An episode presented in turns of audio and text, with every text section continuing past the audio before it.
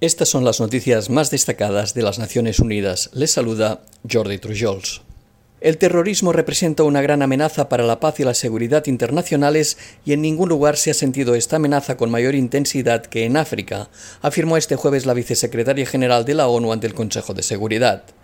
Amina Mohamed destacó que los terroristas y extremistas violentos han aprovechado la inestabilidad y los conflictos para aumentar sus actividades e intensificar los ataques en todo el continente y que las personas más afectadas por la inseguridad y la desigualdad son las mujeres y las niñas. Mohamed señaló que algunos grupos terroristas tienen una visión misógina del mundo que niega a las mujeres y a las niñas sus derechos fundamentales y añadió que las alteraciones climáticas provocan tensiones intercomunitarias e inseguridad alimentaria que son aprovechadas por los terroristas y otros grupos criminales. También destacó que las plataformas digitales facilitan más que nunca la difusión del odio y la desinformación. Con el fin de promover los esfuerzos de lucha contra el terrorismo en África, la vicesecretaria general propuso al Consejo impulsar medidas de prevención, recurrir a enfoques antiterroristas que abarquen a toda la sociedad y contar con mayores recursos financieros en la lucha contra el terrorismo y el extremismo violento. Tras un primer pedido la semana pasada, el alto comisionado de las Naciones Unidas para los Derechos Humanos reiteró hoy su preocupación por las continuas devoluciones forzadas de haitianos a su país de origen desde la República Dominicana.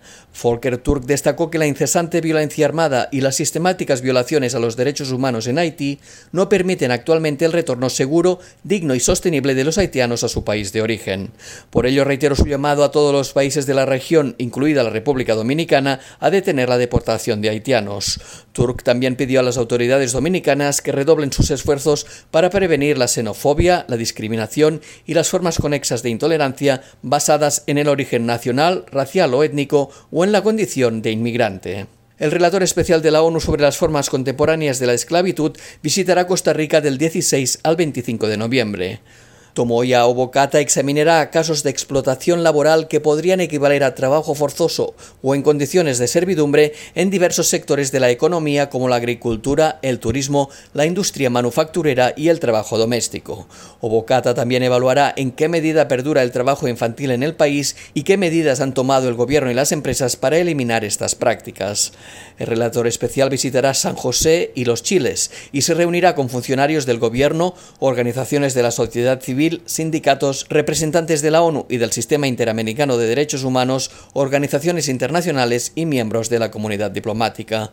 El relator compartirá sus observaciones preliminares en una conferencia de prensa el 25 de noviembre y presentará un informe completo al Consejo de Derechos Humanos en septiembre de 2023. La relatora especial de la ONU sobre medidas coercitivas unilaterales y derechos humanos instó hoy a los estados que mantienen sanciones unilaterales contra Siria a levantarlas de inmediato, advirtiendo que esas medidas prolongan y alargan la destrucción y el trauma que sufre el pueblo sirio desde 2011.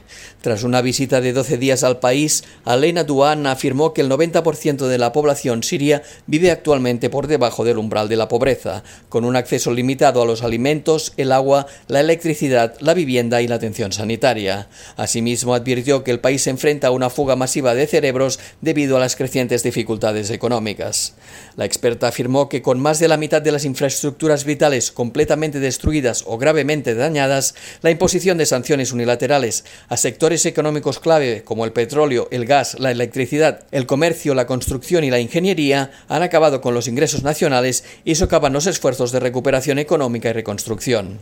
En una situación humanitaria deteriorada en la que 12 millones de sirios se enfrentan a inseguridad alimentaria, Duan instó a levantar de inmediato todas las sanciones unilaterales que perjudican gravemente los derechos humanos e impiden cualquier esfuerzo de recuperación temprana y reconstrucción.